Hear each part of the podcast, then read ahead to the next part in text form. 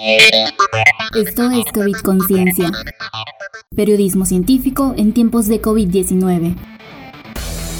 Informar que existe un microchip hecho por mexicanos para realizar pruebas rápidas para detectar COVID-19 es engañoso, porque se trata de un desarrollo tecnológico en proceso que dista mucho de funcionar en el corto plazo. Medios informativos destacaron el trabajo de un equipo del Centro de Investigación y de Estudios Avanzados en el desarrollo de un dispositivo que permite identificar la presencia de anticuerpos contra SARS-CoV-2 en la sangre de las personas. El problema es que los medios dieron a entender que la investigación está concluida, cuando en realidad están apenas en el diseño de un prototipo. Además, el microchip tiene varias limitaciones, entre ellas la detección de los anticuerpos.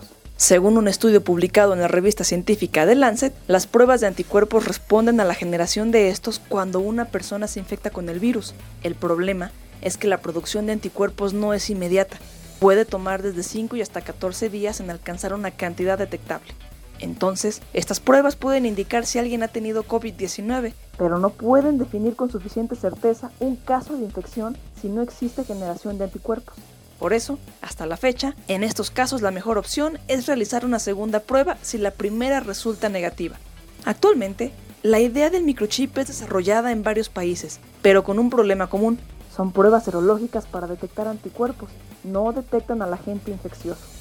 Otra limitación para el microchip mexicano está en la necesidad de importar los reactivos desde China y Estados Unidos, que puede tardar entre 4 y 8 semanas.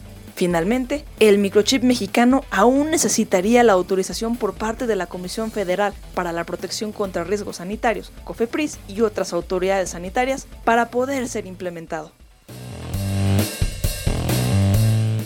Esto fue COVID Conciencia, periodismo científico en tiempos de COVID-19.